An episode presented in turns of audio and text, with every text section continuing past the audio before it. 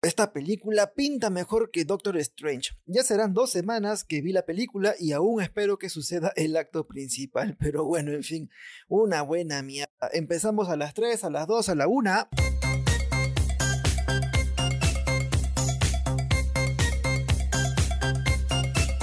Hola, hola, mis criaturitas nórdicas. El segundo tráiler de Thor Love and Thunder ya está en internet y mierda, sí que tendremos acción pura y dura con su cuota de humor y de mucho, mucho amor. Las nuevas escenas que trae Marvel ya muestran a Mighty Thor con su armadura mamalona, así como el culito de Chris Hemsworth en todo su esplendor. ¡Ya nos exhibiste!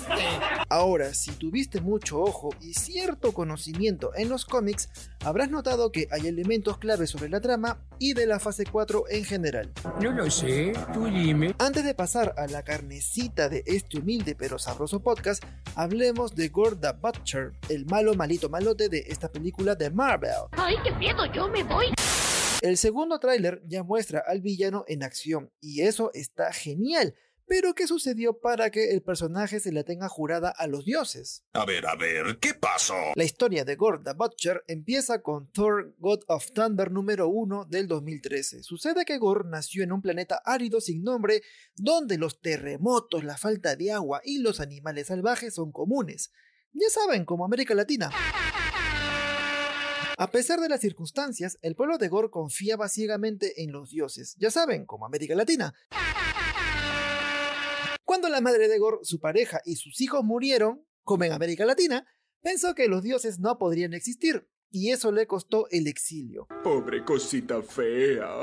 Entonces, cuando Gore supo que los dioses en verdad sí existían, pero no ayudaban a los necesitados, como sucedió con su familia, pues bueno, Gore decidió matarlos a todos. Wow, wow, wow, wow, wow, wow, wow. Ya esto aclarado, pues vayamos por orden. Al inicio del segundo tráiler, vemos cómo sigue la escena de Thor tras ver a Jane Foster en plena batalla campal. Ahora, allí pasa una huevada muy extraña. Ocurre que hay un error de continuidad. Es decir, al final del primer tráiler vemos que Thor lleva un atuendo algo ordinario, pero en el segundo tráiler lo muestra con un casco alado y una armadura muy brillante. ¿Cómo mierda pasó esto? ¿Qué rayos es esa cosa? Una teoría es que esa aparición de Jane Foster en el primer tráiler haya sido una ilusión. Esta idea se basa en la sensibilidad de Thor por los sueños proféticos, algo que ya hemos visto en Avengers Age of Ultron. Eso no me lo esperaba. Me parece lo más lógico, salvo que Marvel simplemente juegue con nuestras expectativas, y eso ya es para variar. Vaya dato perturbador. Otro detalle más adelante lo tenemos en Thor cuando habla con Jane Foster sobre la ruptura de la relación. Y así como tú, hablando con tu ex, recuerdas con precisión los años, meses y días desde que no están juntos. Voy a por un poquito de cianuro, vengo ahora. Thor dice exactamente 8 años, 7 meses y 6 días desde la ruptura, es decir, probablemente desde Avengers Age of Ultron, que se estrenó en 2015.